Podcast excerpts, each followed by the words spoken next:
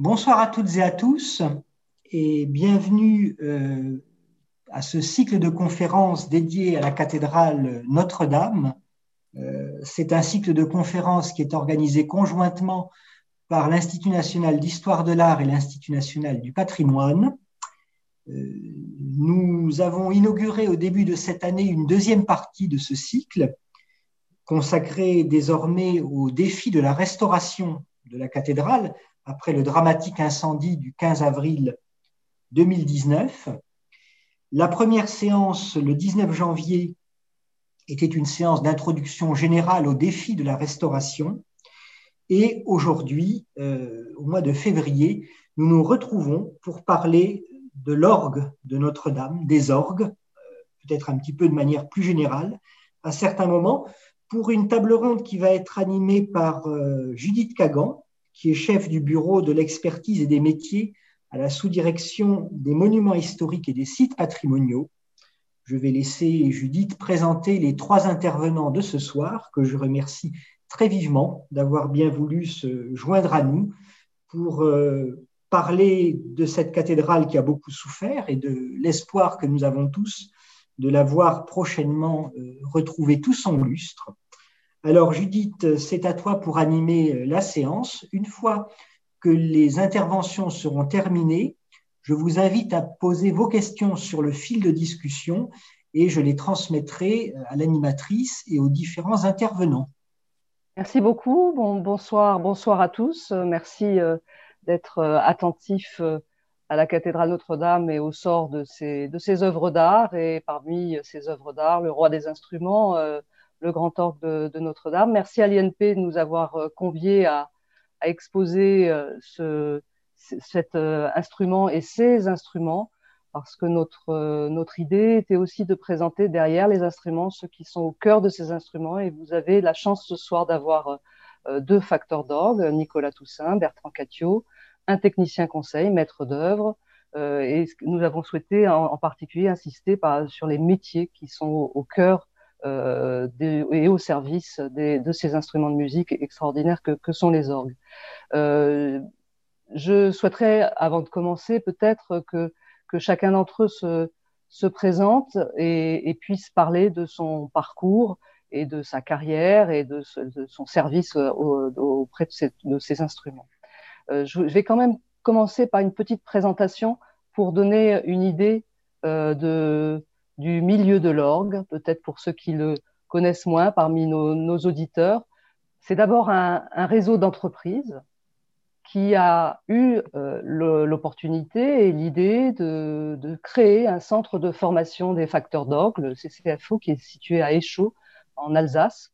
Euh, c'est vraiment les entreprises qui ont été à l'initiative de cette euh, création, et je crois qu'il faut le noter. C'est aussi les entreprises, donc les métiers, qui ont été à l'initiative de faire progresser euh, le niveau de qualification des, facteurs d'orgue, qui étaient euh, pendant très longtemps des CAP, qui sont passés au, bac pro.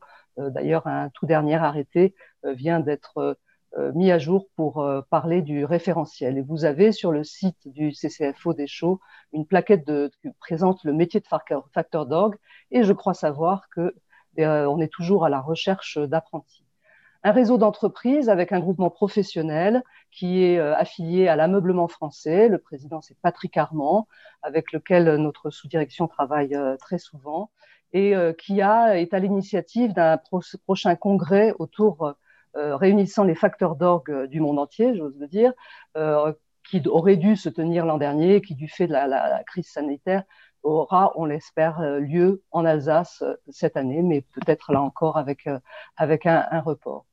Un réseau d'associations extraordinaires, plus de, de, 2000 associations, et je vous présente sous les yeux les principales fédérations, Organ France, euh, qui a été créée plus récemment, et la Fédération francophone des Amis de l'Orgue, créée dans les années 80, euh, euh, qui, qui, offre toutes sortes de, services et de conseils auprès de leurs adhérents et donne énormément de, de formations. Euh, pour ce qui me concerne, je dépends de la sous-direction des monuments historiques et des sites patrimoniaux et pendant 20 ans, j'étais à la tête du bureau de la conservation du patrimoine mobilier et instrumental. Et nous avons produit, et mes collègues euh, aujourd'hui continuent à alimenter notre site Internet avec toutes les explications sur euh, les procédures liées aux orgues classés et inscrits à ce jour, très exactement, 1599 orgues sont classés et inscrits au titre des monuments historiques. Ils sont disponibles aussi sur le site un, guide qui évoque les procédures de protection ou de, conservation. Euh, nous diffusons l'ensemble des données relatives aux, orgues classés et inscrits sur une plateforme de diffusion qui s'appelle la plateforme du patrimoine, qui euh, présente la base euh, qui expose la base Palissy, que certains d'entre vous sans doute euh, connaissent. Et donc, il y a plus de 3000 occurrences, 3000 notices relatifs à ces 1500, plus de 1500 orgues classés. Euh, ces dernières années, nous avons tenu aussi, toujours au bénéfice des métiers, évidemment au bénéfice des instruments, à faire un point sur les questions budgétaires et en particulier après avoir eu un creux assez net de, de, commandes envers les facteurs d'orgue.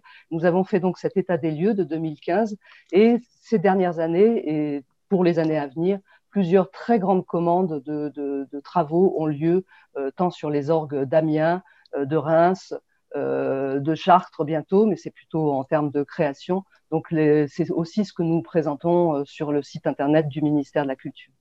Euh, la, facture d'orgue a été reconnue au patrimoine immatériel. En tout cas, c'était une initiative des, Allemands. Et, euh, en fait, euh, je pense que la communauté française va bientôt s'organiser pour pouvoir présenter à son tour une candidature et rejoindre cette initiative. Euh, voilà les chiffres clés. Donc, je disais plus de 1590 orgues classés euh, et ou inscrits sur 8000 orgues recensés, 65 facteurs d'orgues, 65 entreprises, des toutes petites entreprises entre 2, 6, 10 compagnons, 5 techniciens conseils en charge euh, en particulier de la maîtrise d'œuvre, plus de 200 classes d'orgues, euh, 2000 associations avec derrière un millier d'organistes et plus de 1000 concerts par an et des centaines de milliers d'auditeurs. Vous voyez que c'est une communauté très très vivante et, foisonnante euh, qui est œuvre aussi à la restauration des orgues, cette communauté professionnelle, cette communauté, euh, cette société civile au service des orgues. Je vous montre ici quelques panneaux euh, d'appel aux dons en particulier pour d'autres orgues qui ont subi des misères, comme le grand orgue de Soissons qui a subi la destruction de la rosace à la suite de la cathédrale de Soissons à la suite d'une tempête. Et euh, vous voyez ici donc là les, appels aux dons présentés en particulier avec l'aide de la Fondation du patrimoine, que ce soit donc à Saint-Quentin, à, Soissons ou ici à Reims, avec force détails sur l'histoire de ces orgues. Et nous allons revenir au, au premier d'entre eux avec toutes les compositions. Nous sommes ici à la cathédrale de Reims. Et toute cette communauté s'est réunie, donc le ministère de la Culture, la Direction générale des patrimoines et de l'architecture, la Direction générale de la création artistique, les associations, le groupement professionnel des, facteurs d'orgue autour d'un projet commun qui est l'inventaire national des orgues. Euh, une journée est prévue le 7 mai. Euh, je n'en dis pas plus pour pas déflorer le sujet et vous appeler à être très attentif à cette journée du 7 mai où là encore les métiers seront mis en valeur avec des tables rondes, des animations, euh, et nous bénéficions de l'accueil du euh, Conservatoire national de musique euh, à la Villette.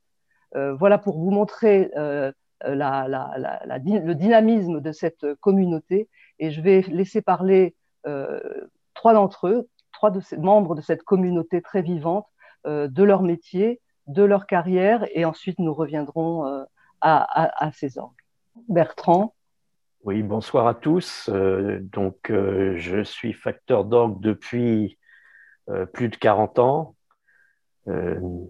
Ma carrière s'est déroulée en plusieurs étapes. J'ai appris mon métier avec Jean-Loup Boisseau, avec lequel j'ai été associé pendant plus de 20 ans. Et depuis 1998, j'ai monté mon entreprise en Corrèze. Et dernièrement, l'année dernière, j'ai cédé mon entreprise à Olivier Chevron qui continue avec la même équipe euh, euh, la carrière de, cet atelier euh, Catio. J'ai derrière moi l'orgue de Notre-Dame qui représente pour moi un instrument fondateur car je suis arrivé à Notre-Dame de Paris euh, en juin 1971 pour rencontrer Jean-Loup Boisseau à la tribune parce que j'avais décidé de faire facteur d'orgue. Et donc, depuis cette époque, euh, j'ai été régulièrement à Notre-Dame de Paris. Donc, j'irai un peu plus loin euh, dans, cette, dans ce parcours lors de ma présentation. Merci beaucoup. Nicolas Toussaint Bonsoir, je suis Nicolas Toussaint, facteur d'orgue. J'ai la passion de l'orgue depuis tout petit, puisque j'ai d'abord voulu jouer de l'orgue, l'apprendre, mais c'est au cours d'un stage d'été chez un facteur d'orgue que j'ai vraiment voulu en faire ma profession. Alors pendant une dizaine d'années, j'ai euh, je me suis formé chez deux facteurs différents, l'entreprise Gonzalez et, Jean Renault. Puis euh, j'ai créé mon entreprise en 1987. Alors ce qui me passionnait dans l'orgue, c'était le patrimoine. Et euh, j'ai pu accéder euh, très rapidement aux restaurations de, chantiers d'orgue historique, des petits instruments d'abord, de la période romantique qui est qui a longtemps été ma période de prédilection. Euh, vraiment des petits instruments très attachants, très très très beaux, très dans, leur état d'origine. C'est ça qui était vraiment très intéressant. Mon entreprise s'est étoffée et euh, peu à peu, je, suis arrivé sur des chantiers plus importants où là, il, il s'agissait plus de reconstruction d'orgue historique. Alors ça peut paraître bizarre, mais effectivement, dans l'orgue, on reconstruit fréquemment des instruments qui ont été modifiés, dont une partie du matériel est conservée, mais euh, qui ne sont pas dans leur état d'origine, et on essaye donc de les reconstituer dans leur état d'origine, ce qui est un travail considérable en termes de recherche, d'archives, de, de comparaison avec d'autres instruments. Voilà. Alors, euh, l'or qui, qui me vraiment me tient à cœur, euh, c'est l'exceptionnel instrument Saint-Omer dont on a vu la photo tout à l'heure, puisque la FFAO organise son congrès euh, cette année dans les Flandres. C'est un instrument qui visuellement est, est un théâtre, c'est extraordinaire en termes de sculpture, d'ornementation. L'orgue qu'il contient est un orgue absolument fantastique, avec une sonorité unique au monde. C'est vraiment un des instruments les, plus beaux que je connaisse. Et quand j'y vais, j'éprouve une, puisque je l'entretiens, j'éprouve une énorme allégresse. Alors, le métier de facteur d'orgue permet aussi d'aller dans des lieux absolument euh, uniques. Alors, Bertrand a parlé de Notre-Dame, qui effectivement est un lieu unique, mais euh, personnellement, j'ai pu travailler il y a trois ans à la cathédrale de Florence. Et euh, à une heure du matin, alors que je terminais l'harmonie, j'ai pu m'allonger sous le dôme. Et là, ce sont des, expériences contemplatives absolument exceptionnelles.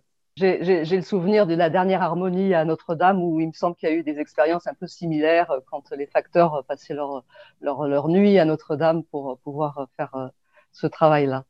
Euh, Christian? Christian Lutz. Oui, euh, bonsoir à tous. Donc, je suis l'un des cinq techniciens conseils euh, agréés euh, pour les monuments historiques pour les orgues. Donc, notre travail consiste d'une part à donner des avis en fait pour l'administration, pour les conservations régionales des monuments historiques, soit des avis sur l'état des instruments, soit sur leur éventuelle protection, classement ou inscription, donc de faire des rapports en vue de leur protection. Et d'autre part, il y a toute une dimension de maîtrise d'œuvre, donc un petit peu un travail comme un architecte qui va suivre des travaux mais dans le domaine très spécialisé de l'orgue.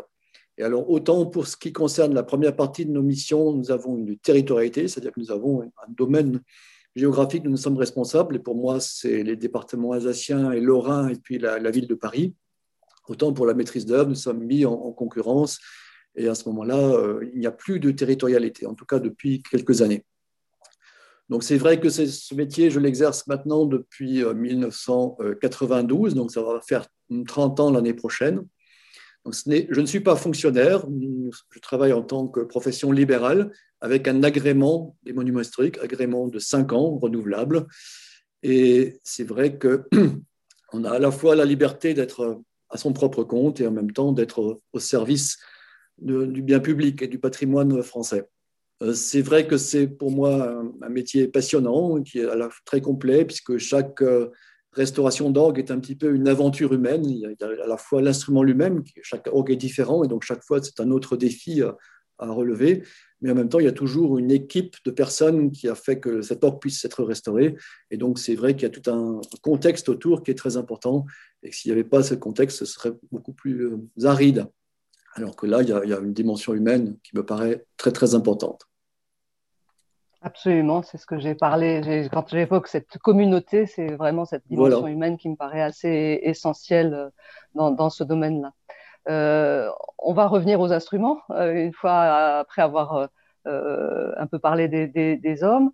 c'est une des professions qui se féminisent. On commence à avoir arrivé un peu plus de dames au sein de, cette communauté, ne serait-ce que par exemple au sein de la Commission nationale du patrimoine et de l'architecture, nous sommes tenus maintenant à des obligations de parité et donc euh, on voit aussi une évolution dans, la composition de, ces commissions. Euh, donc l'idée de, l'INP, quand euh, l'invitation nous a été faite, évidemment, normalement cette conférence, cette table ronde aurait dû avoir lieu en février ou mars de l'an dernier. Et puis, entre-temps, il y a eu un nouveau drame patrimonial. Il y a eu l'incendie à la cathédrale de Nantes. Et donc, l'INP a souhaité que que puisse être évoquée la mémoire de cet orgue euh, qui euh, avait été euh, relativement transformé. Nicolas Toussaint va revenir avec, à, ce propos sur ce sujet, mais qui, curieusement, aurait dû passer devant la Commission nationale pour son buffet, qui n'était pas protégé au titre des monuments historiques jusque-là, il était inscrit très récemment, aurait dû passer à la fin de l'année 2020, et puis voilà, les circonstances en ont voulu autrement. Donc, euh, je vous propose pour cette table ronde de passer tout d'abord la, parole à, Nicolas Toussaint qui va nous raconter et nous, euh, nous donner la mémoire de cet orgue, ce grand orgue de Nantes. Et puis nous reviendrons évidemment à, Notre-Dame de Paris en deux parties, une partie historique, une partie chantier des années 90-2000 et euh, ce qui s'est passé ensuite après l'incendie avec Christian Lutz à nouveau. Nicolas Toussaint, je vous, je vous donne la parole. Oui, merci. Bien, je vais vous faire un petit diaporama. Saint-Pierre est un édifice dont la construction s'est étalée sur 450 ans à partir de 1434 jusqu'à la fin du 19e siècle. Malgré cette si longue période de construction, elle a une belle cohérence architecturale. Elle est un peu plus petite que Notre-Dame de Paris, 103 mètres, un peu plus haute, 37 mètres. La nef est la partie la plus ancienne, et lorsqu'Henri IV est entré sous la grande porte, avant la signature de l'édit de Nantes, il est passé sous ce vitrail qui la surplombe, représentant la reine Anne de Bretagne et sa mère Marguerite de Foix. Est-ce après cette cérémonie que les marguilliers de la cathédrale ont eu l'idée de dresser un orgue sur une tribune en pierre euh, édifiée à cet effet? Tout est-il que l'orgue est construit par Claude Girardet en 1613. Il prend place dans le buffet composé de la partie centrale en tire-point et de deux tourelles latérales en, mémoire, en miroir du positif de dos. Cet ensemble restera la base du buffet. Il est remanié par l'épine qu'il élargit avec deux plats de face et tourelles de pédale. En 1784, Clicquot reconstruit la partie instrumentale, dont toute la façade, sur laquelle on pouvait trouver cet écusson. Euh, la façade a été déposée en 1900, euh, lors des travaux de 1959. C'est un grand orgue de 50 jeux sur quatre claviers qui sonne alors dans la seule nef longue de 70 mètres car le chœur et le transept vont être construits après le démantèlement des fortifications et du chœur de la cathédrale romane à partir de 1876.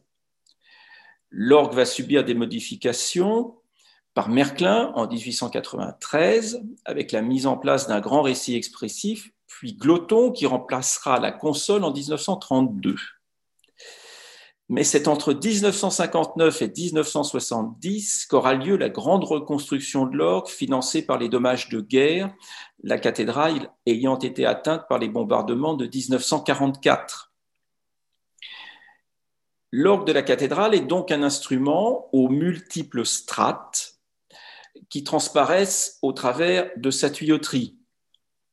Ici, celle du grand orgue,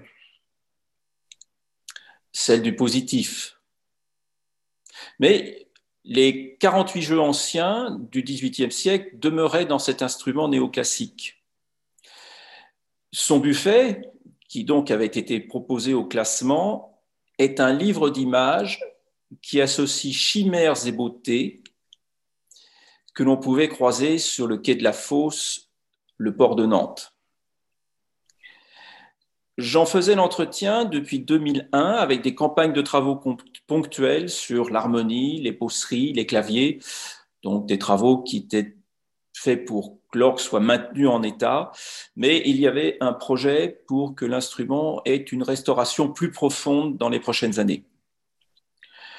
Le 28 janvier 1972, un, un, incendie accidentel ravage la toiture. Cet événement a profondément marqué les Nantais qui en parlent encore très souvent. Cependant, Joseph Beuchet et ses employés avaient réussi à préserver l'orgue des tonnes d'eau déversées en bâchant l'instrument au péril de leur vie. En 2005, un amateur éclairé prélève une demi-douzaine de tuyaux anciens une tentative d'incendie suivra en 2008. La sécurité de la cathédrale est renforcée suite à ces événements.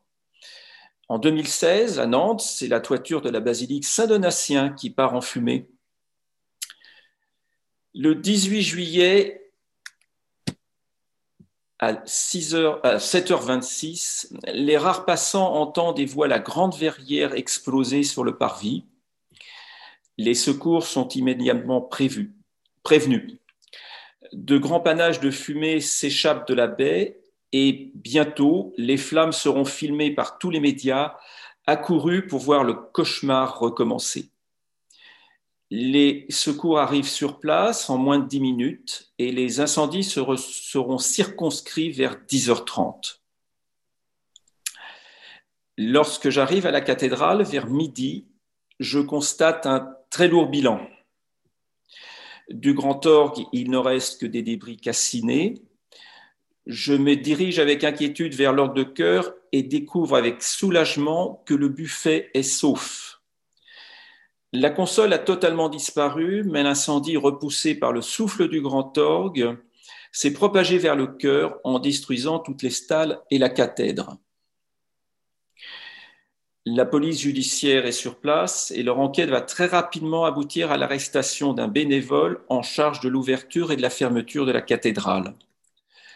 Cette cloche, retrouvée dans les décombres, avertissait les visiteurs de la fermeture de l'édifice. Les services de l'État, sous la responsabilité de Madame Godard, conservatrice régionale des monuments historiques, se garde pour sauvegarder le bâtiment très fragilisé par l'incendie. Donc, ce que l'on voit là, c'est le triforium qui soutenait la Grande Verrière et qui a totalement disparu sous l'effet de la chaleur de l'incendie. Euh, ce qui fait que si euh, la Grande Verrière n'était pas étayée, elle se serait effondrée. Alors jetons un dernier regard euh, vers cette Atlante sculptée par les charpentiers de marine et qu'un doux rayon de soleil vient frapper, embarqué sur un singulier vaisseau, il demeure l'unique rescapé d'un sinistre naufrage. Dans ses yeux, une profonde tristesse devant une cathédrale transformée en nécropole, au, seuil, au sol de laquelle gisent ses compagnes d'infortune arrachés à leur paradis. Voilà, je vous remercie. Merci beaucoup. Je pense que vous entendez toutes les, applaudissements de notre public. Euh, merci pour ces photos. Merci aussi à, Roland Galtier et à la Conservation régionale des monuments historiques qui est sur le pont euh, depuis tel, depuis cette, ce malheureux samedi, samedi matin. Euh, je pense que là, les, le travail n'est pas fini hein, de, de, déblaiement, de, de, sauvegarde, de vérification. Euh, l'enquête est encore en cours. Euh, beaucoup de, ce que nous disait euh, Valérie Godard, c'est qu'il y a énormément de travaux à, à mener, de, sécurisation. Cela étant, ce qui est aussi, ce qu'elle me disait aussi, c'était le, le, le, côté un peu étonnant, c'est que finalement, comme il y avait eu l'étude qui avait été conduite par Roland Galtier euh, pour aboutir à, ce passage euh, en, protection devant les commissions régionales puis nationales, finalement, c'est un orgue très très bien connu, extrêmement bien documenté dorénavant euh, grâce à, ces études. Et d'ailleurs, la preuve, c'est que vous en parliez au présent, dans la manière dont vous le présentiez. Voilà, il, est là, en tout cas, il est dans votre mémoire, ça, on n'en doute pas. C'était, c'est aussi le, comment dire, le souvenir et, l'intérêt de voir un, tel dossier. On peut s'étonner finalement que des orgues propriété de l'État n'aient pas encore été protégés au titre des monuments historiques. mais ça, c'est l'histoire de notre service. le fait qu'ils aient été dans une cathédrale propriété de l'État, finalement, on, ne s'en préoccupait pas, on l'entretenait au même titre que tout autre bien propriété de l'État. Et c'est finalement notre génération, dans, les dernières décennies, où on a voulu euh, mettre à jour euh, l'ensemble de la documentation relative à, ces grands, grands ouvrages, à ces grands instruments, euh, et justement et à se rendre compte que certains d'entre eux n'étaient pas, n'étaient pas encore protégés. Donc voilà, j'espère que dans quelques années, il y aura peut-être une nouvelle table ronde à l'INP pour parler de, de la reconstruction de cet orgue selon un projet qui évidemment euh, reste totalement à, définir. Euh, revenons à Notre-Dame, peut-être Christian, et, entamons notre parcours au cœur de l'instrument pour aller découvrir euh, son histoire et, son actualité. une histoire complexe, vous allez nous, l'expliquer. D'ailleurs, Nicolas, vous l'avez dit, à travers l'orgue de Nantes, hein, un orgue n'est jamais un, objet intact et d'une seule strate. Hein, euh, chaque commanditaire, chaque époque a, voulu y apporter euh, euh, sa façon, son, qui a, exprimé un besoin particulier. et donc l'orgue est souvent la, synthèse de toutes, ces, de toutes ces strates, de toutes ces époques, de tous ces besoins, de toutes ces évolutions techniques aussi, parce que ce sont des réceptacles d'évolution technique extraordinaires. et, donc, s'il y en a un qui est au cœur de cette aventure, c'est bien celui de, Notre-Dame que, Christian va, nous conter. Oui, merci. Effectivement, si s'il existe un orgue en France qui peut euh, résumer toute l'histoire de l'instrument au travers des siècles, euh, l'histoire de l'orgue français, c'est bien celui de Notre-Dame, puisqu'on trouve effectivement toutes sortes de strates et qu'il a une histoire particulièrement euh, compliquée et complexe. Donc en fait, euh, cette histoire est relativement bien connue. Elle a été fait l'objet de nombreuses publications depuis très longtemps, et notamment une synthèse remarquable de Pierre Ardouin. Mais on se rend compte qu'il y a toujours encore des zones d'ombre, des choses qui demandent à être complétées. C'est pour ça que je pense qu'il serait quand même bon de commencer par vous présenter les grandes lignes de cette historique. Donc effectivement, l'orgue se trouve depuis le début du XVe siècle sur une tribune en pierre au fond de la nef, donc sous la rose occidentale, puisqu'en 1403, un orgue neuf de Frédéric Chambans, donc un facteur d'orgue d'origine germanique, est posé sur une nouvelle tribune. Euh, on n'en a pas vraiment d'illustration. Le, seul dessin qui montre un tout petit peu à quoi il pouvait ressembler, c'est ce dessin d'Israël Sylvestre, donc du XVIIe siècle, qui montre euh, le cœur des chanoines. Et au fond, on voit effectivement la silhouette d'un orgue avec ses trois tourelles. Donc un orgue, un buffet gothique. Un buffet gothique qui avait été complété en 1610, donc au, début du XVIIe siècle, par un positif de dos, par le facteur d'orgue Valéran de Héman. Donc, pour avoir une toute petite idée à quoi pouvait ressembler cet orgue, je vous montre celui de la cathédrale de Reims, donc, que vous voyez à gauche, qui est un petit peu plus tardif, puisqu'il date de 1470, donc une soixantaine d'années plus tard. Et aussi, la, photo de droite vous montre les rideaux qu'on pouvait tirer devant l'instrument pour le protéger, qu'on appelait des courtines. Et on sait qu'à Notre-Dame, il y a aussi eu de telles courtines qui ont été posées euh, en 1406. Cet instrument médiéval a duré pratiquement euh, trois siècles et demi puisqu'en fait, le bloc-verc, donc cette espèce de grand plein jeu médiéval, a subsisté jusqu'au premier tiers du XVIIIe siècle. Et c'est à ce moment-là que le chapitre a commandé un nouvel instrument au facteur d'orgue du roi François Thierry, qui était à l'époque le plus grand facteur d'orgue à Paris et donc en France. Euh, cet instrument nous est bien connu par différents fonds d'archives, et notamment un relevé qui a qu'on retrouve dans les archives de Jean-André Zilberman, avec notamment un dessin de la façade, dessin sur lequel je reviendrai plus tard. À la fin du XVIIIe siècle, il y a eu une nouvelle intervention puisque Thierry avait conservé en fait le positif de dos de Valéran Déhément, donc de 1610, et à la fin du XVIIIe siècle, donc sur une campagne de travaux de 1784-1788, François-Henri Clicquot, qui est à ce moment-là vraiment le plus grand facteur d'orgue français à la fin du XVIIIe siècle, va renouveler le positif de dos et on dit que c'est lui-même qui a dessiné ce positif dont la façade est actuellement accrochée dans la tour sud. Donc elle a été tout à fait préservée de l'incendie. Elle a été restaurée à cette occasion-là. Donc c'est une intervention très importante puisqu'il y a eu beaucoup de jeux d'anges notamment qui ont été refaits à ce moment-là. Autre intervention qui est moins connue, celle en 1833-1838 par Louis-Paul Dallery, donc c'est encore un descendant d'un contremaître de Clicquot, c'est un moment très important puisqu'on a refait des sommiers neufs avec des claviers de 61 notes à ce moment-là. je n'ai pas de portrait de Louis Dary, donc pour illustrer cette intervention, je vous ai montré des éléments du décor en fait pour le sacre de Napoléon Ier, où on voit qu'il y a une sorte d'arc de, triomphe qui a été placé devant le buffet du Grand Orgue. Tout ça pour vous montrer que cette cathédrale qu'on disait en très mauvais état avant l'intervention de Viollet-le-Duc a quand même servi pour de très nombreuses cérémonies au cours de la première moitié du XIXe siècle. Et donc il fallait entretenir, voire améliorer cet instrument. Donc, autre très grande étape de la vie de l'instrument, évidemment, c'est la reconstruction par Aristide Cavieicole, donc dans le cadre des travaux de restauration euh, générale de l'édifice par Viollet-le-Duc. Donc, il va complètement reconstruire l'instrument en gardant simplement le grand buffet, puisque le positif est déposé, et en gardant une partie de la tuyauterie de Clicquot, et en partie même plus ancienne. Donc, la, gravure qui est là montre l'inauguration de l'instrument telle qu'elle est représentée par l'illustration, donc en 1868. C'est un événement mondain qui a attiré beaucoup de monde. Autre étape moins importante, mais qui est bien documentée en fait aussi par l'illustration des gravures qui sont très réalistes, c'est en 1894, le premier relevage, le premier moment où on a remis l'instrument en bon état de marche, donc par la maison Cavie-École. Vous avez là euh, trois des, gravures qui ont été publiées par l'illustration. Donc, en haut à gauche, vous avez en fait la, tuyauterie qui est en train de nettoyer sur une sorte d'atelier provisoire qui a été installé sur la tribune du côté nord. On reconnaît très bien les lieux, pour ceux qui connaissent les lieux.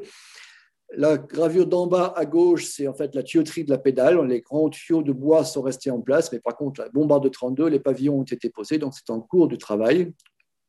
Et la photo de droite, montre en fait la tuyauterie du grand orgue euh, en train d'être remontée. Vous voyez les harmonistes qui sont en train de, remettre la tuyauterie peu à peu en place. Et euh, aussi pour montrer un petit peu les conditions de travail de l'époque, vous voyez que le chantier s'éclaire à la fois avec une lampe à pétrole qu'on voit en haut à droite et puis une bougie en bas à gauche. Vous voyez quand même que c'était des conditions assez dangereuses. On avait vite fait de mettre le feu à l'instrument. En 1900, euh, Louis Vierne est nommé titulaire de l'instrument. Il va le rester jusqu'à sa mort en 1937, puisqu'il est mort en plein concert euh, à sa tribune. Il, va très rapidement obtenir des modifications de l'instrument, principalement au récit, qu'il juge trop faible, donc le, clavier de récit placé à l'arrière.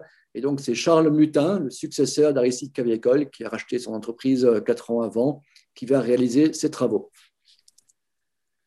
Euh, là, vous avez une vue de la soufflerie primaire qui se trouve dans la tour nord. C'est là-dedans, dans cette espèce de cagibi, que se trouvaient les cinq souffleurs qui étaient chargés d'alimenter en vent, en air sous pression, l'instrument. Vous voyez qu'il y a un panneau qui indique interdiction de fumer. Et à droite de, ce cagibi, vous avez un, grosse armoire aussi qui contient le ventilateur qui a été rajouté en 1925 simplement parce que les organismes se plaignaient qu'il y avait trop de problèmes avec les souffleurs. Parfois, il n'y en avait que trois ou deux qui étaient là.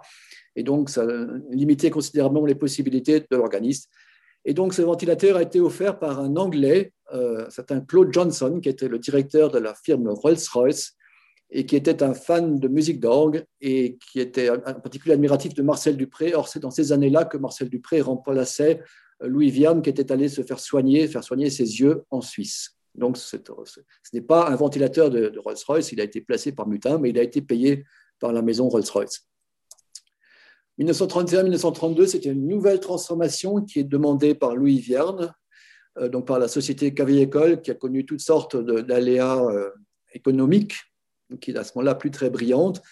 Mais euh, c'est à ce moment-là qu'on a rajouté des jeux, notamment des jeux à la pédale qu'on voit couchés là au premier plan sur le plafond de l'instrument, puisqu'il n'y avait plus de place pour les mettre ailleurs. Actuellement, ces, jeux ne sont plus en place. Ils ont été déposés depuis lors, puisqu'on voit bien, pour ceux qui ne connaissent pas les lieux, on voit bien que là, on est au pied de la rose occidentale qui est située sur notre gauche. Euh, étape très importante aussi, c'est la nomination en 1955 de Pierre Cochereau euh, comme titulaire des Grandes Œuvres de Notre-Dame. C'est à partir de là que l'instrument va être beaucoup plus connu dans le grand public, à la fois par les auditions, les concerts qui sont organisés très régulièrement, mais aussi par les nombreux enregistrements qu'il va faire. Euh, et donc là, il y a eu plusieurs transformations qui se sont succédées, d'abord par Jean Herman qui a été chargé d'électrifier l'attraction, puisque c'était le souhait de Pierre Cochereau, et ensuite des transformations surtout sonores par Robert et Jean-Loup Boisseau, pendant toute une série d'années, entre 65 et 1975.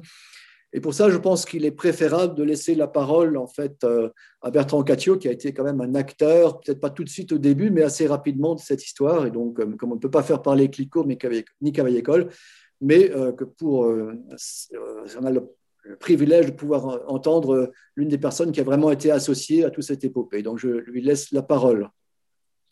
merci, Christian.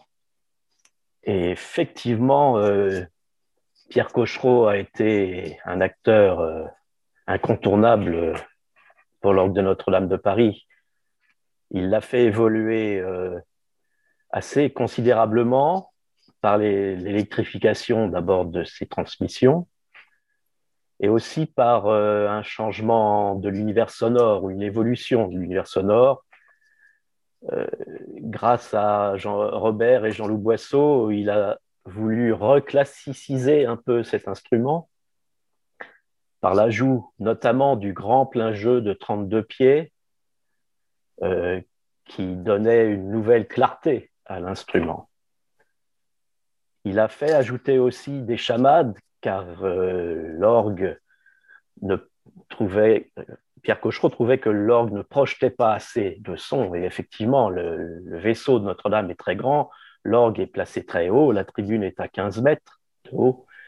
Et euh, pour aider le son à se propager, eh bien, ces chamades étaient une idée intéressante.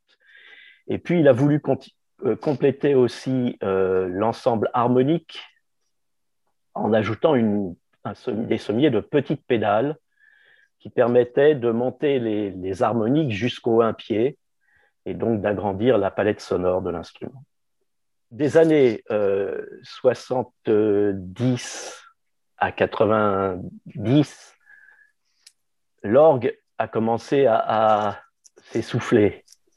On pourrait dire que jusque dans les années 80, l'instrument était au, meilleur de sa forme à l'époque. Et puis à partir des années 80, euh, les transmissions électriques commençaient à vraiment poser de graves problèmes.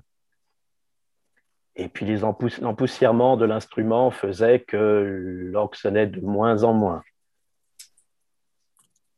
À la mort de Pierre Cochereau en 1984, quatre euh, organistes ont été nommés et euh, l'idée a été de enfin réaliser une restauration. Cette restauration, elle était appelée des vœux de Pierre Cochereau. Il y avait eu l'idée de revenir à, l'orgue avec le positif de dos en bord de tribune. Et euh, la commission, après avoir étudié, puis la commission des monuments historiques, là je parle sous euh, l'égide de Judith Kagan, qui pourra peut-être apporter des informations supplémentaires, mais plusieurs éléments ont été étudiés. Et il y a même été euh, étudié la création d'un orgue neuf en idirondelle à la croisée du transept pour revenir à l'orgue purement cavaille-école de 1868. Finalement, en 1990, a été décidé euh, de faire une restauration avec certaines transformations sur lesquelles je vais venir maintenant un peu plus précisément. Juste pour revenir un peu euh, sur quelques éléments un peu spéciaux à Notre-Dame, je parlerai de la restauration 90 après on a retrouvé, il existe encore quelques éléments de boiserie plus anciens. Est-ce que ce sont des éléments du buffet gothique ou du buffet du positif ou d'un autre euh, euh, buffet? On ne saura, on ne saura jamais peut-être. Voici une, traverse dans la partie haute du buffet sur la tourelle centrale.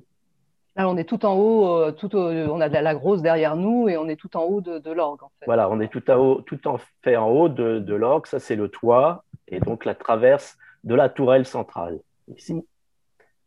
Sur un montant euh, d'une des tourelles, un élément euh, sculpté, peut-être gothique, peut-être 17e. Voilà, je pense qu'on sera plutôt dans, le cadre du 17e siècle, mais justement, ça, je disais, je vous laisse terminer, mais je disais que finalement, euh, ce qui va se produire, c'est qu'on va aboutir à une étude complète, ce qu'on n'avait jamais on n'avait jamais eu cette possibilité-là parce que c'était pas le projet. Et là, effectivement, le, la, restauration à venir va nous permettre de, mieux connaître finalement cet orgue. Et, ces quelques parties qui étaient réservées, je dirais, aux facteurs et aux quelques personnes qui rentraient à l'intérieur de l'instrument vont pouvoir être étudiées par, par les spécialistes.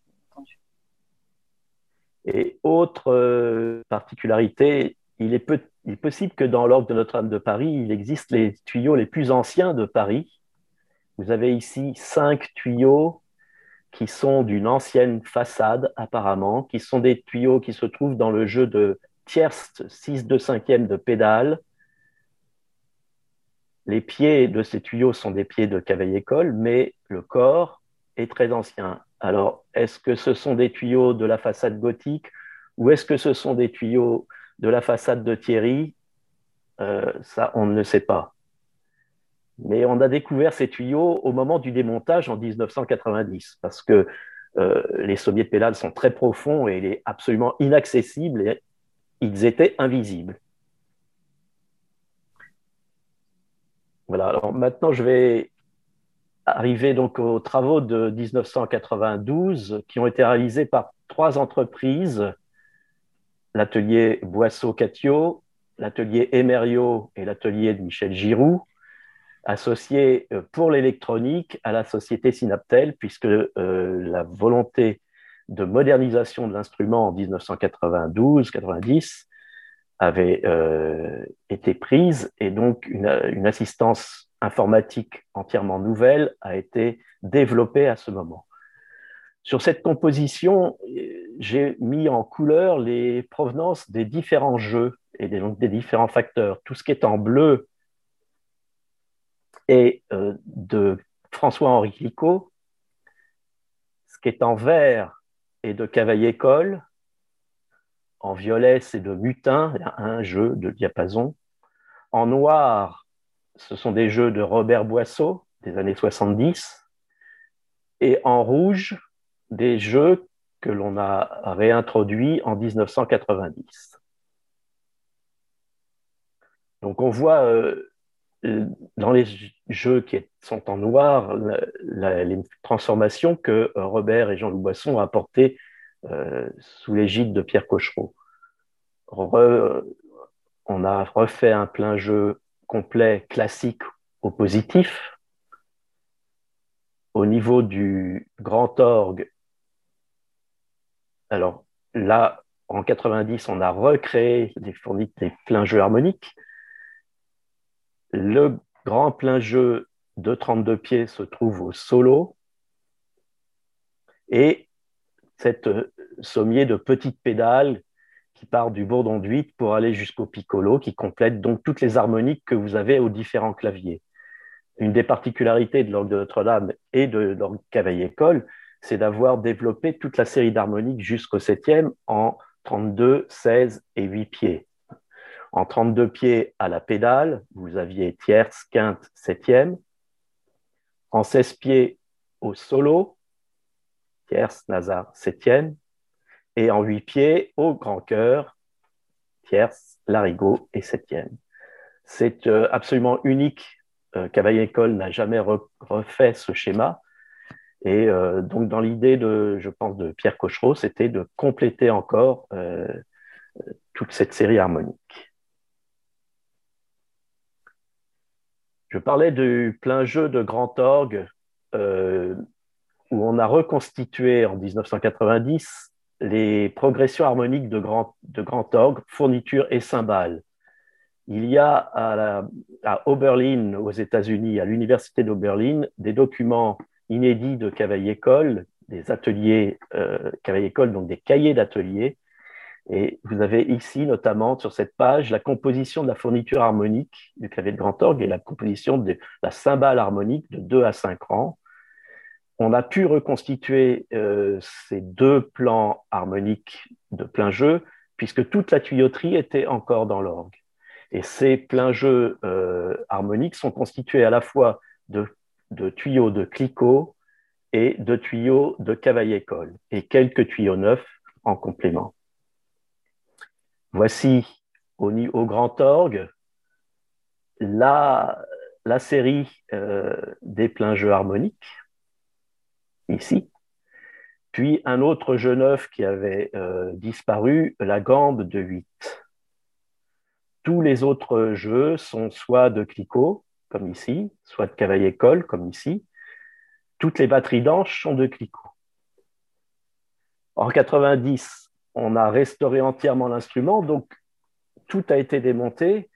Finalement, ce que l'on a fait récemment, euh, il y a quelques mois, à la dépose de l'instrument, on l'avait déjà réalisé en 90-92.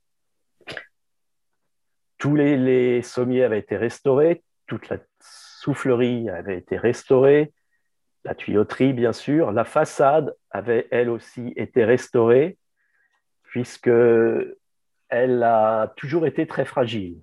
Elle est de Cavaillé-Coll et c'est assez rare chez Cavaillé-Coll de trouver des façades fragiles, mais celle-ci l'est. Alors, on peut penser que pour Notre-Dame, peut-être Cavaillé-Coll avait mis plus d'étain et moins d'impureté, et c'est peut-être ce qui la rend fragile. Une console neuve avait été établie en 1992, euh, relativement sur le plan de la console de Pierre Cochereau, mais comme il y avait plus de jeux, il a fallu euh, la recréer complètement.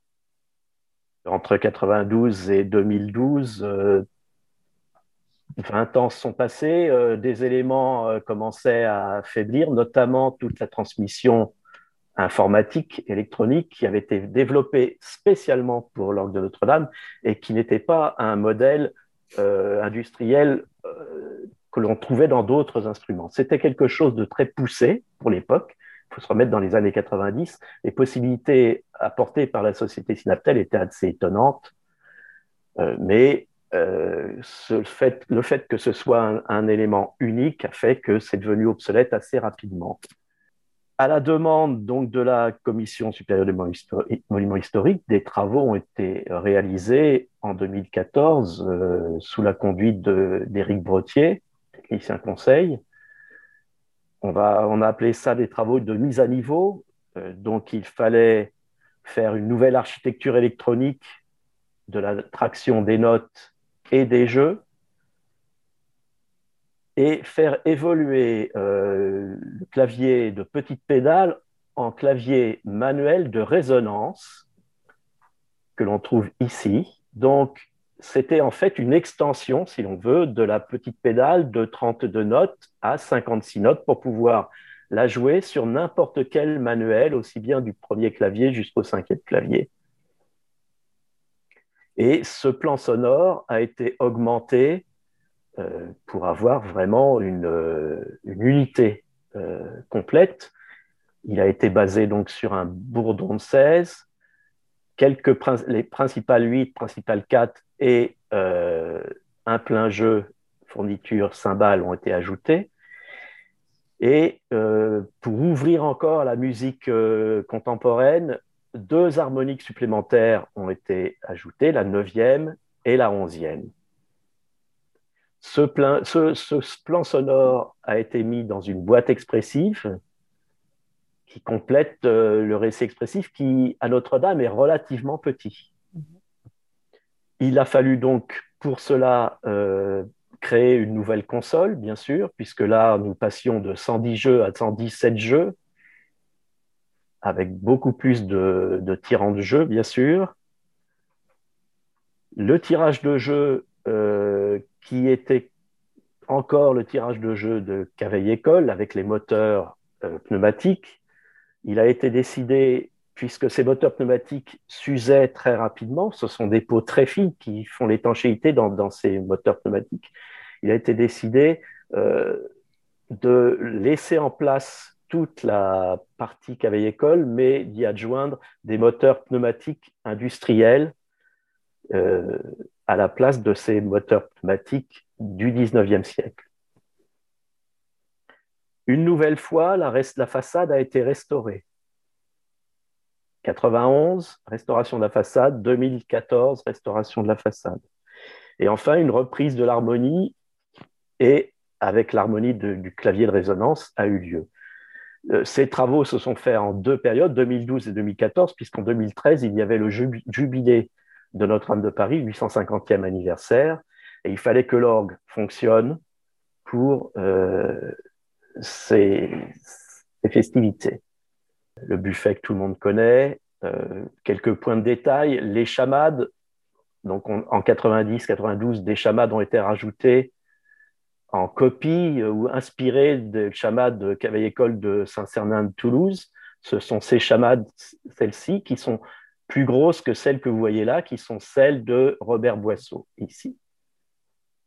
Et euh, en 2014, la chamade qui s'appelait 2-16 Régal est devenue ici Régal de 8 pieds.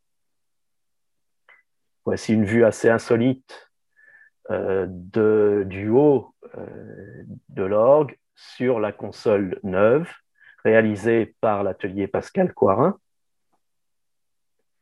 Ces travaux de 2012-2014, j'ai oublié de mentionner qu'ils avaient été réalisés euh, en collaboration Atelier Bertrand Catio et Atelier Pascal Coirin. Donc une console qui est finalement plus ergonomique que la console de 1992 et qui permet à l'organiste d'avoir une vue sur euh, la nef, ce qui était impossible avant car la console montait très haut. Alors j'ai mis quelques photos de l'orgue sans ces tuyaux, puisque c'est quand même des vues assez euh, rares. Ici, nous sommes au premier étage de l'instrument. Euh, le premier plan sonore ici, ce sont les basses de solo, le médium de solo, puis les sommiers de grand orgue. Voici une autre vue, toujours le solo, le grand orgue, le récit et la pédale se trouvant ici. Voici le sommier de pédale, très profond, hein, qui part avec les anches et ensuite arrivent tous les jeux de fond et c'est là que se trouvent ces jeux, ces tuyaux du 15e ou du 17e euh, que l'on a découvert en 90. Ici, la boîte expressive du récit. Voici encore une vue sur la pédale avec tous les tuyaux de bois. Sur le côté, vous avez les grands tuyaux de 32 pieds et euh, la bombarde de 32 pieds aussi. Une vue euh, sur le si et le grand orgue. Et enfin, le positif grand, euh, basse et médium avec une quantité assez impressionnante de postages. Les postages sont les conduits qui amènent le vent aux tuyaux de façade ou aux tuyaux euh, qui sont déportés. Et enfin, une vue du deuxième étage. Là, les sommiers sont recouverts d'un plastique pour les protéger de la poussière ce sont les sommiers de solo, les sommiers de grand cœur, et ici les sommiers de positif. Euh, pendant les travaux, nous avions donc sorti toute la tuyauterie et nous l'avions mise dans la galerie sud. Tous les tuyaux étaient contenus dans cette galerie. voici d'autres. Ça, c'est la bombarde de 32 pieds qui est déposée la galerie euh, était bien remplie de tous les tuyaux, aussi bien de bois que de métal. Alors tout à l'heure, Christian Lutz vous a montré cette photo de 1880, ce, dessin de 1894 dans la galerie nord, mais 120 euh, ans plus tard, eh bien, on avait la même chose. Euh, la seule différence, je dirais, c'est l'ordinateur pour prendre les cotes de la tuyauterie, mais les conditions sont les mêmes. Et puis là, euh, voilà, euh, Helmut qui est en train de nettoyer euh, l'intérieur du 32 pieds. Puis, restauration de la façade, quelques points de détail sur la façade. Donc, restaurée, comme je le disais déjà en 91, puis en, en 2014. il se trouve que cette façade a de nombreuses fenêtres car elle est en surlongueur. C'est une façade de 24 pieds dans les grandes tourelles, mais qui ne parle qu'en 16 pieds. Et euh, le métal, comme je le disais, est fragile. Donc, on avait décidé en 2014 de reboucher une fenêtre sur deux pour donner un peu plus de tenue et de souder des bandes le long de la façade et de ressouder en partie haute sous les étriers des, des parties neuves. Voilà, donc cette, cette façade est sauvée pour je ne sais combien d'années, puisque j'aurais participé à deux, deux tranches de travaux complets de restauration de cette façade. J'espère qu'elle tiendra plus que 20 ans. Voilà, ça c'est un peu l'inconnu. Ce qu'on sait, c'est que c'est bien euh, Cavaillé École qui a refait cette façade, car voici un document du, cahier euh, d'atelier de Cavaillé École où il dit une balle d'étain pèse 0 kg 20 300, une balle de plomb 0,30 800. Une balle de l'ancienne montre de Notre-Dame à Paris pesait 0,20 522. Ainsi, l'alliage était de 98% d'étain et 2% de plomb. On voit aussi sur ce cahier, euh, sur les poids des montres, eh bien ici, Notre-Dame de Paris, 50 tuyaux, 51 tuyaux, 1900 kilos. Prix de l'étain, 5700. Prix de façon, 1630. Voilà. Donc, la façade de Notre-Dame de Paris fait une tonne neuf. Si on compare avec tous les orgues à côté qui se trouvent euh, là par rapport à 260 kg, 70 kg, 28 kg, on voit que vraiment c'est une façade euh, assez imposante.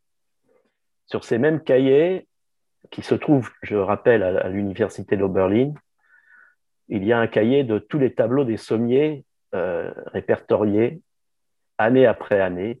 Et on trouve ici les sommiers de Notre-Dame de Paris, donc voici en détail, les sommiers de récit avec les dimensions, le nombre de sommiers, le nombre de registres, le nombre de notes, si ce sont des doubles gravures, donc tout est noté, et le numéro des règles d'atelier qui permettent de, euh, de, travailler sur les sommiers. Les claviers de bombarde, trois, euh, les sommiers de bombarde, trois sommiers, sommiers de positif, trois sommiers, sommier de pédale, deux sommiers, et enfin deux sommiers de grand orgue et deux sommiers de ce qu'il appelait le petit récit, qui est devenu le grand cœur, qui est le cinquième clavier. Enfin, une photo de cette façade qui a été restaurée, euh, comme je le disais plusieurs fois. Elle a donc été faite le 30 mai, finie 1867. Il y a ici le nom des tuyautiers.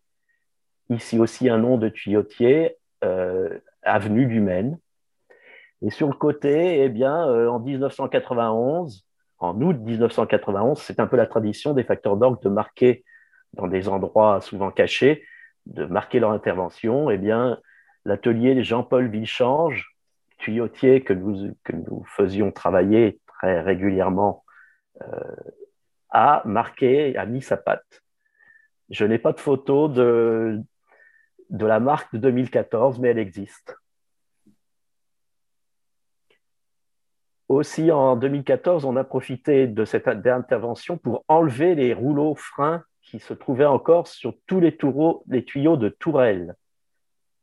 Euh, le frein a pour euh, but de modifier l'harmonie d'un tuyau, et ces freins avaient été installés par Joseph Becher en 1932 on avait en, 1990 enlevé les freins des plates-faces, mais euh, par manque de temps, en fait, il faut le dire, euh, les, freins n'avaient pas été enlevés dans les tourelles, et donc on a en 2014 euh, enlevé ces freins, et voici Itaú Sekiguchi en train d'harmoniser la façade.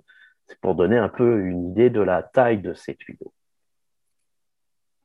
On a donc enfin ajouté ce sommier de résonance. Alors, euh, sur un plan, sur un relevé que Éric Brottier avait fait dans les années 2012, on a, euh, pour vous montrer où se trouve cette petite pédale, ici nous sommes au deuxième étage où vous avez les sommiers de grand cœur, le dessus du positif et les dessus du solo. Et eh bien de chaque côté, euh, plus haut, dans, un troisième étage, se trouve euh, les sommiers de résonance. Côté euh, dièse, les sommiers de résonance avec tous les jeux flûtés, et côté do, les sommiers de résonance avec tous les jeux euh, principaux. De chaque côté ici, vous avez les basses de 32 pieds, les 10 premiers tuyaux de 32 pieds, bois et hanches.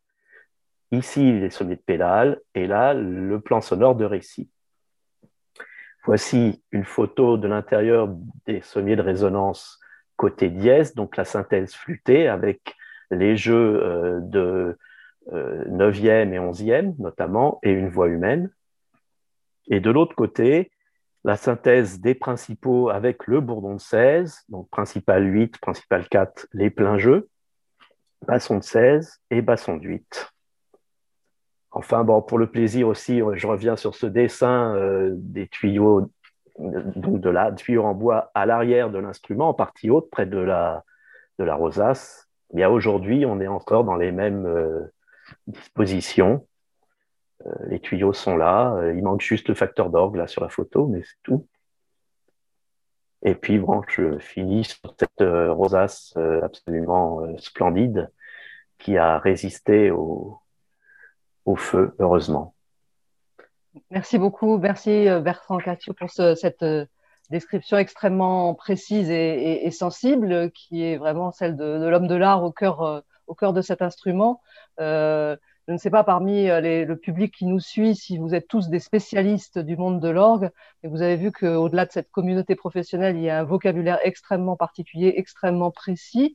Euh, ce que vous nous avez raconté, et Christian va continuer avec euh, sa, présentation, nous permet, va nous permettre largement, grâce à la diffusion de cette, de cette, de cette conférence, d'enrichir l'article que, que, nous avons fait pour le site notre-dame-de-paris.culture.gouv.fr, où nous avons, avec Christian et Éric Brottier, très sommairement euh, résumé euh, avec un de ces journées euh, l'ensemble des interventions qui ont été menées euh, sur cet orgue. Mais effectivement, comme, comme vous l'avez dit, Christian, c'est la synthèse de la synthèse à, à, à Notre-Dame. Et c'est très émouvant de voir cette inscription sur le tuyau d'orgue de 1867. Il faut savoir que à l'époque, les travaux devaient être terminés parce que c'était euh, euh, les, les, comment dire l'exposition universelle.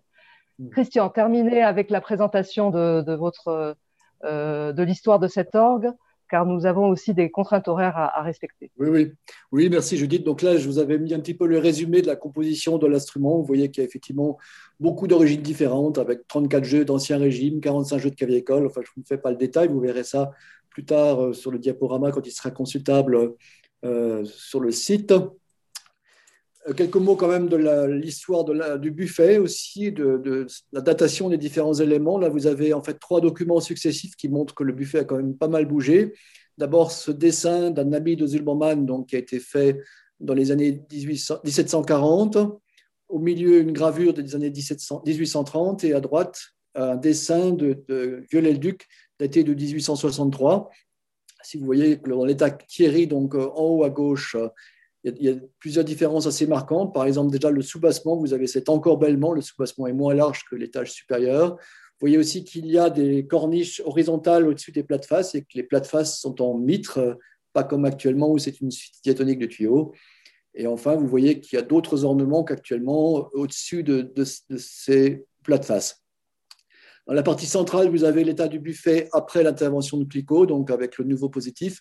Et vous voyez aussi qu'il y a des choses qui n'existent pas encore à ce moment-là, comme par exemple les frises qui existent en haut du soubassement et en haut des tourelles. Ces, frises ont été rajoutées donc dans la campagne de travaux de 1834-1838 et elles apparaissent bel et bien dans l'état de Viollet-le-Duc. Et en fait, entre l'état de Viollet-le-Duc et l'état actuel, il y a très peu de différence.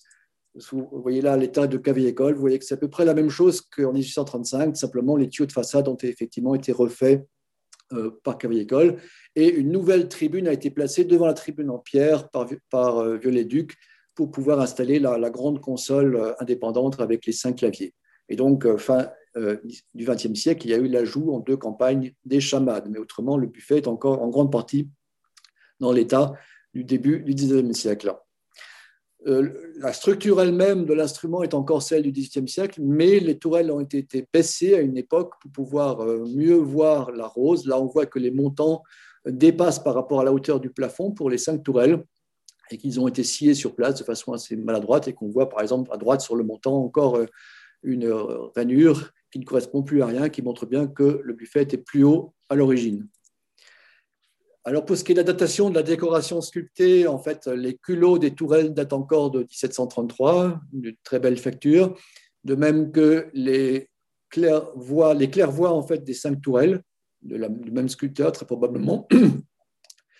Les jouets latérales qui étaient datés par Pierre Ardouin de la fin du XVIIIe siècle, en fait, elles datent bel et bien de 1733. Si on les compare à celles qui ont été posées deux ans plus tard au Banton, dans l'Aisne, un orgue qui a été agrandi à ce moment-là par François Thierry, vous voyez qu'il y a vraiment une unité de. Au Banton est un petit peu une version peut-être plus rustique de celle de Notre-Dame, mais c'est bien la, même inspiration qui préside aux deux. Ces, ornements sculptés donc du côté, ces jouets sont les seuls éléments qui sont en tilleul, alors que tout le reste est en chêne. Et vous voyez que c'est assez fragile, ça a été maintes fois consolidé par des ferrures sur la face arrière. Les clairvoies des plates-faces, euh, elles ont été bel et bien renouvelées euh, lors de la transformation par Clicquot.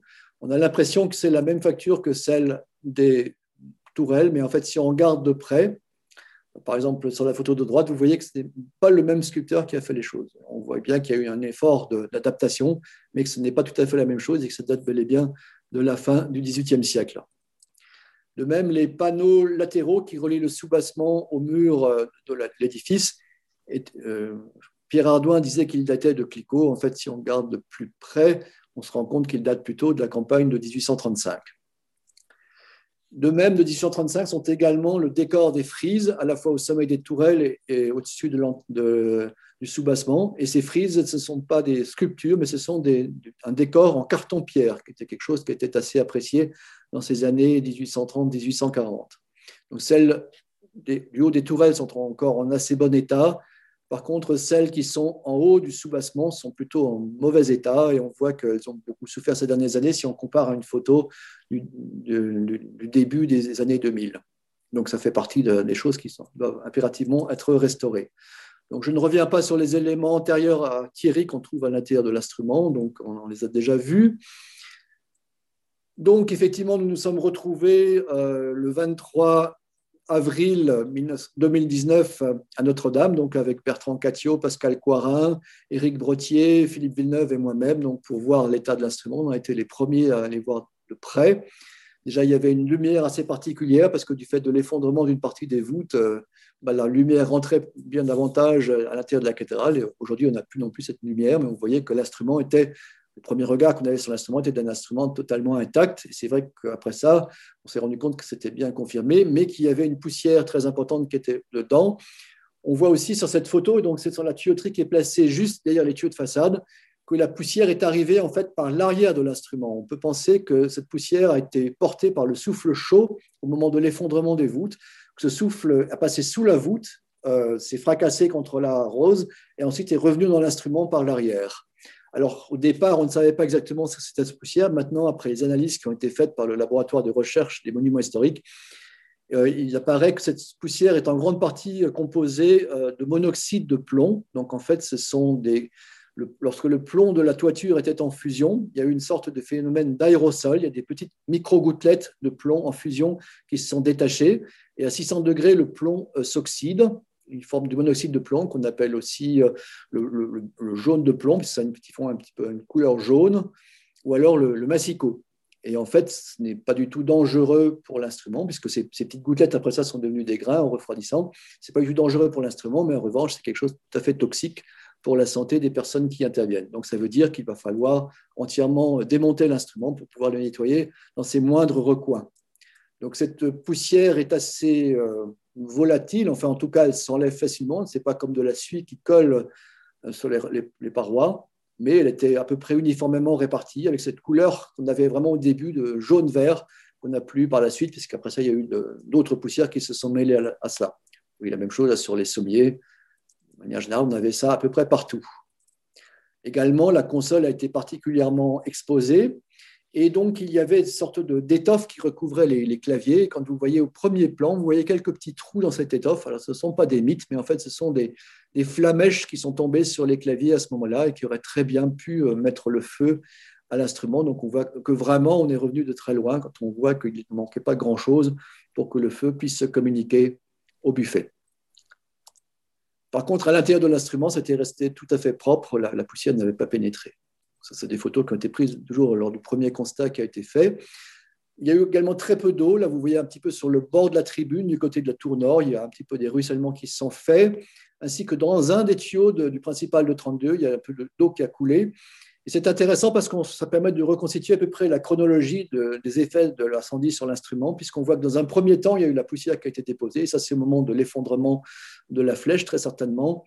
Et ensuite, quand il y a eu effectivement le feu dans le beffroi de la tour nord, c'est à ce moment-là que l'eau a coulé dans le tuyau et en partie lessivé la poussière qui avait été déposée auparavant. Donc, on voit bien la, chronologie qui s'est ainsi faite. Il y a également un des réservoirs qui a pris l'eau à l'extrême droite de l'instrument, mais ce n'était pas un réservoir de, de il avait été rajouté en 1992 pour l'alimentation des jeux. Le démontage de l'instrument donc, a commencé euh, à l'été euh, de l'année passée, donc 2020, tout simplement parce qu'il n'a pas pu commencer avant, d'une part parce qu'il y a eu effectivement le Covid qui s'est invité dans la partie, mais aussi parce que pendant longtemps, on ne pouvait pas monter un échafaudage dans la nef tant qu'on n'était pas certain qu'il n'y avait aucun problème d'effondrement. Et donc, c'est seulement euh, au moment du printemps qu'on a eu l'autorisation d'installer ce grand échafaudage qui a été placé devant la tribune. Vous voyez à la fois sur la photo de gauche et à droite de la photo de droite, et qui permet d'installer un plateau technique en fait au niveau de la base des tuyaux de façade. Donc la première étape a été d'enlever la console, puisqu'elle était un petit peu dans le chemin pour construire la, suite de l'échafaudage. Donc ça, c'était début août, un moment important, c'était le vrai lancement du, chantier. Donc il y a eu effectivement une, sapine qui a été installée à ce moment-là pour descendre la, la console à l'étage inférieur. Donc elle a été descendue dans cette espèce de puits installé dans les échafaudages. Une fois que la console a été déposée, l'échafaudage a été terminé par la pose d'une bâche thermoformée en fait, qui isole complètement la travée de l'orgue par rapport au reste de la nef et qui permet vraiment de travailler tout à fait tranquillement et sans problème, sans être empoussiéré par le, reste de la cathédrale et en même temps sans amener notre propre pollution.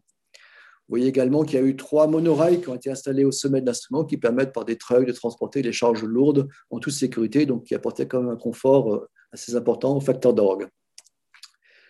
Donc, les facteurs d'orgue, en fait, ce sont des entreprises qui ont été réquisitionnées, puisqu'on était dans le contexte de l'urgence impérieuse. C'était à la fois les entreprises qui avaient déjà travaillé en 2012-2014, donc euh, à la fois l'entreprise Catio, qui avait été entre-temps rachetée par euh, euh, Olivier Chevron, et puis d'autre part l'entreprise Coirin. Et ils avaient choisi de s'adjoindre une troisième entreprise, donc la manufacture languedocienne de grandes orgues, qui a donc, ils ont travaillé à trois en groupement. Sur la photo d'en haut à gauche, vous voyez le montage des caisses qui avaient été fabriquées en atelier, mais qui ont simplement été montées sur place dans, le bas-côté nord en fait, de la cathédrale. Et à droite, vous voyez un petit peu un aperçu des différentes protections qui ont été nécessaires pour la, protection des, personnes qui travaillent dedans, puisqu'on sait qu'on était un petit peu dans le. On était très surveillé par l'inspection du travail, et heureusement, ça a permis effectivement de, former bien davantage les facteurs d'orgue à, la sécurité sur un chantier comme ça, c'est vrai que ça a demandé du temps, mais en même temps, ça a été très formateur pour eux. Donc là, on commence par le démontage des chamades. Donc vous voyez qu'il y a une sorte de plateau qui a été installé au pied de ces chamades. Donc, en premier temps, on va les nettoyer. Vous voyez aussi l'équipement en fait, qui est nécessité pour les facteurs d'orgue. Ils ont une sorte de masque respiratoire avec une ventilation assistée, ce qui permet effectivement d'éviter euh, toute contamination. Et quand ils vont ressortir du chantier, il faut bien savoir qu'ils vont chaque fois devoir prendre une douche. Là, on est sur cette espèce de plateau avec, euh, qui est installé comme un atelier. Donc, après avoir été aspirés, les, chamades sont nettoyés encore sur table.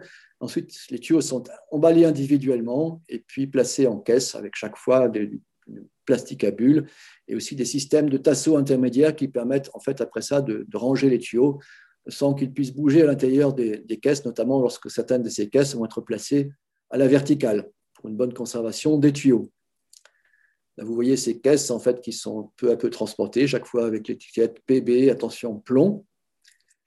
Les tuyaux de bois aussi vont donc être démontés. Vous voyez les différentes époques, depuis Clicquot jusqu'à la dernière intervention. Les tuyaux les plus clairs datent de 2014. Les postages vont être décollés, donc ils vont être décollés avec de l'alcool, comme vous voyez sur la photo de gauche, et ensuite ils vont être soigneusement euh, euh, identifiés pour pouvoir être remontés facilement. Donc tous ces postages en plomb date de 1992, donc ils sont en parfait état, il n'y a pas lieu de prévoir d'intervention ultérieure là-dessus. Ils pourront être remontés en état. Donc là, vous voyez un petit peu la même chose que ce qui a déjà été montré par Bertrand Catio avant. Là, vous avez les tuyaux, les sommiers, en fait, une fois débarrassés de leurs tuyaux. Au premier plan, vous avez ceux du solo, donc la basse, le médium. Ensuite, le grand orgue au milieu, et puis à l'arrière, ceux du positif. Et une fois que les sommiers ont été déposés, donc les planchers ont été installés, là encore, pour garantir une sécurité optimale pour éviter toute chute à l'intérieur de l'instrument. Vous voyez que là aussi, c'est l'emplacement des, sommiers de pédales avec les, grands tuyaux de bois qui sont restés en place parce qu'ils sont difficilement sortables sans des démontages plus importants. Et à l'emplacement des, sommiers de pédales, on va installer donc effectivement un plancher qui va permettre de travailler en toute sécurité. Et ensuite, donc, les caisses vont être chargées dans des containers étanches qui vont donc être installés dans un entrepôt en région parisienne. Donc, il y a à la fois une partie de l'or qui est dans, quatre containers et une autre partie, donc, ce sont les caisses en bois que vous voyez à la photo d'en bas à droite, qui sont les tuyaux qui doivent rester en position euh, verticale pour ne pas se déformer. Donc, il y a encore une quarantaine de caisses comme ça en bois qui sont déposées au même endroit et qui ensuite, lors de la restauration, seront à nouveau transportées vers l'atelier du facteur d'orgue sera choisi. Donc, pendant le démontage, ça a permis de faire un certain nombre de constats sur l'état de l'instrument. Par exemple, on s'est rendu compte qu'il y avait deux tuyaux qui étaient en mauvais état, deux tuyaux de façade. Et en fait, ce qui est quand même rassurant, c'est que le tuyau qu'on voit ici, c'est un des rares tuyaux qui n'avait pas été traité euh, en 2012, puisqu'il avait déjà été traité en 2005, mais de manière moins approfondie. Donc, ça veut dire que si on lui applique le protocole qui avait été appliqué en 2012, on a tout espoir de le sauver. Et puis un autre tuyau qu'on voit ici de l'intérieur, dont le pied a tendance légèrement à se cintrer, qui devra aussi faire l'objet d'une restauration plus approfondie.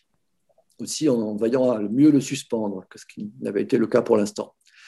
Alors là, vous avez une vue latérale d'un sommier de récit et vous voyez qu'il y a eu quand même des problèmes qui ne sont pas liés à l'incendie, puisqu'ils existaient sans doute déjà avant, de décollement en fait, des tables. Vous voyez une petite fente là, qui se situe euh, entre la table et la ceinture du sommier donc, ce qui veut dire que ces sommiers doivent impérativement être restaurés euh, en atelier à nouveau. Là aussi, vous voyez des fentes. Il n'y en a pas beaucoup, mais il y en a quand même quelques-unes, donc des, fentes en fait qui traversent la table. Euh, d'autres fentes qui sont celles en fait qui, entre les différentes planches des tables avaient déjà été euh, vissées par la maison Boisseau, donc dans les années 60, 70 ce sont toujours ces vis qu'on voit là. Et certaines de ces vis avaient été rebouchées par une sorte de massif qui s'est fendu depuis, ce qui veut dire que les fentes se sont un petit peu écartées depuis lors. Donc, euh, mais ça, ce n'était pas lié, enfin très probablement pas lié à l'incendie, c'était plutôt lié aux conditions hygrométriques euh, qui sont parfois un petit peu dures en, plein été quand il fait très chaud euh, sous la, rosace lorsque le soleil darde ses rayons sur l'instrument. Donc après ça, la, restauration qui est prévue va essentiellement consister à, décontaminer l'instrument. Donc euh, suivant les matériaux, c'est plus ou moins simple. Donc il y a eu déjà deux études qui ont été faites par le laboratoire de recherche des monuments historiques suivant les matériaux, dont une spécifique euh, à l'orgue. Donc pour ce qui est des tuyaux de métal, c'est relativement simple. Hein. Vous voyez que la poussière de plomb n'adhère pas du tout. Et donc si ces tuyaux sont lavés ou nettoyés à la vapeur, le protocole exact n'est pas encore tout à fait arrêté il y a tout à fait moyen de les décontaminer euh, de façon certaine. Euh, pour ce qui est du bois, en fait, tant que le bois est peint ou verni, c'est ce qui est ici le cas du buffet, à la fois sur les côtés ou sur l'arrière, a priori, le plomb ne rentre pas dans les, dans les pores du bois et a priori un traitement par aspiration, puis lingette électrostatique et puis ensuite l'injecte humide devrait réussir à supprimer toute contamination dans l'instrument. Euh, par contre, euh, là aussi, vous avez les tuyaux de bois, donc soit de Clicquot, euh, par exemple celui de, gauche, puis ensuite un de Cavieille-École en, alternance. Les deux ont été recouverts en fait d'une sorte de, peinture à l'ocre, donc qui protège le bois aussi, qui ferme les pores, et donc là aussi, il ne va pas y avoir trop de problèmes pour la décontamination. Par contre, les plafonds de l'instrument, qui sont encore en chaîne et qui sont encore très probablement ceux de 1733, eux, euh, on ne peut pas imaginer les polir, parce que sinon on va faire, faire disparaître une grande partie de la matière ancienne. Et donc là, on, se rend compte qu'il ne sera pas possible d'enlever le plomb, et donc euh, on va procéder à ce qu'on appelle un encapsulage. En fait, on va euh, emprisonner le plomb sur place avec une sorte de vernis qui va éviter une diffusion ultérieure. C'est aussi le cas, par exemple, pour les passerelles, les coursives à l'intérieur de l'instrument qui étaient probablement euh, cirés à une époque, mais là qui sont quasiment du, bois naturel. Il y a également le, tout ce qui concerne les, câbles qui ont été posés en 2012, donc ils sont très récents, mais leur enveloppe euh, tissée ne peut pas être décontaminée, donc ça veut dire qu'il faudra remplacer systématiquement tout le câblage intérieur de l'instrument, qui était pourtant quasiment neuf. Également les garnitures des jalousies, euh, qui sont le tissu ne peut pas être décontaminé, il faudrait le laver pour ça. Également les feutres des ressorts des soufflets, euh, autre problème, c'est celui de la peau, donc la peau de mouton, qui a été entièrement renouvelée en 1992. Euh, d'une part, cette peau ne peut pas être décontaminée, il faudrait la laver à grande eau. la peau ne résisterait pas à un pareil traitement. Et d'autre part, vous voyez que déjà là, cette peau a tendance à se déliter. En fait, il y a des problèmes de, tenue dans le temps. Et donc, il faut absolument profiter de cette intervention pour reposer entièrement euh, toute la soufflerie. Également, la peau qui a été placée dans les tuyaux bouchés. Donc, c'est une peau qui date de 1992. Donc là, peut-être qu'on pourra réussir à sauver euh, la peau qui est située à l'intérieur du tuyau, qui n'a donc pas été exposée à la poussière de plomb, en coupant les, parties qui ont été contaminées sur la face supérieure. La phase d'appel d'offres est très proche, puisqu'en fait, avec euh, Éric Brottier et avec Virginie Valenza, qui est la, représentante euh, du cabinet de Philippe Villeneuve, nous travaillons actuellement, enfin, nous mettons la dernière main au cahier de, consultation des entreprises, dossier de consultation des entreprises. Et donc, évidemment, on a une obligation de discrétion pour l'instant. Absolument. Merci beaucoup. Tous ces travaux sont évidemment effectués sous la, maîtrise d'ouvrage de l'établissement public pour la conservation et la restauration de Notre-Dame de Paris, qui a été constitué spécifiquement en, juillet 2019 euh, et qui est opérationnel depuis décembre 2019 euh, euh, pour ces travaux. Vous avez vu aussi l'extrême complexité et la très grande coordination qui est nécessaire avec l'architecte en chef des monuments historiques, Philippe Villeneuve, par ailleurs est très sensible à l'orgue, on, le sait, euh, et qui donc a, conçu avec euh, l'équipe de maîtrise d'œuvre dédiée à l'orgue et les entreprises euh, l'échafaudage tout à fait particulier.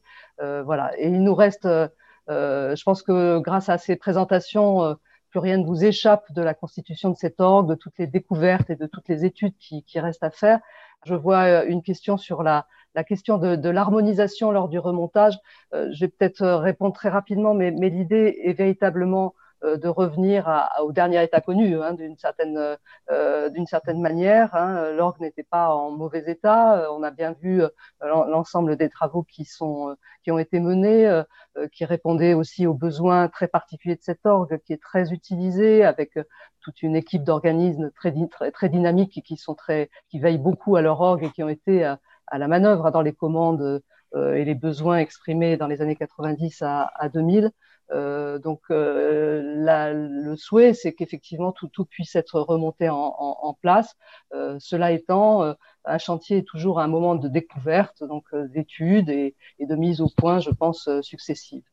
on a une question également sur les délais pour le remontage et l'accord général. Alors ça, ça c'est quelque chose que nous avions tenté d'établir très vite avec Eric Brottier et Christian Lutz dès le début, hein, dès le mois d'avril. On nous a demandé euh, ce, qui, ce, qui, devait se faire. Christian, si vous voulez répondre peut-être sur euh, le, le, calendrier général classique, en sachant qu'on avait effectivement l'expérience euh, du remontage de, de 2014, enfin, des, grands, des grands travaux de 2012-2014, voire même de 1992 auparavant. Ben, sans entrer dans les détails, on peut dire quand même que la commande de l'établissement public, c'est de livrer l'instrument pour le mois d'avril 2024. Et donc, si on revient en arrière, ça veut dire qu'avant ça, il faut prévoir euh, six mois d'harmonie, en grande partie de nuit, puis une, année à peu près complète de, remontage. Et donc, ça veut dire que normalement, il y aura deux ans aussi de travaux en atelier. Euh, on espère que les travaux vont pouvoir commencer en atelier effectivement à l'été 2021 et que les premiers travaux de décontamination des éléments qui sont encore restés en place, notamment des tuyaux de façade et, des grands soufflets, des grands réservoirs, pourraient se faire l'été 2022. Euh, C'est ça le programme. Je vois aussi une question sur le coût total. Il ne nous appartient pas de répondre sur cette question, mais je pense que vous aurez toutes les informations très très vite. Euh, sachez aussi euh, que l'établissement public a mis en, ligne un, site internet qui s'appelle Rebâtir Notre-Dame où toutes les informations liées au chantier sont, sont, sont euh, mises en place au, fur et à mesure. Et on produit il y a très peu de temps un ouvrage qui s'appelle La fabrique de Notre-Dame où l'orgue est évoqué également et, euh, euh, plusieurs informations sont données sur, sur ce chantier lui-même. Euh, par ailleurs, le ministère de la Culture a, ouvert le 15 avril dernier, 15 avril de un site internet sur lequel nous mettons également beaucoup d'informations liées au chantier scientifique, à toutes les recherches qui sont conduites, à l'histoire du monument. Euh, et vous retrouverez un article sur l'orgue. Je vous encourage à aller voir notre-dame-de-paris.culture.gouv.fr. Euh, et évidemment, nous, mettons en ligne au, fur et à mesure les conférences de l'INP, INHA, comme celle de l'ACAPA. Alors, un grand merci à vous tous et je donne rendez-vous à tous ceux qui ont à cœur de suivre euh, ce chantier de Notre-Dame de Paris le 23 mars pour une séance certainement tout aussi passionnante qui sera consacrée à la question de la charpente de la cathédrale. Encore merci à vous et bonne soirée à tous.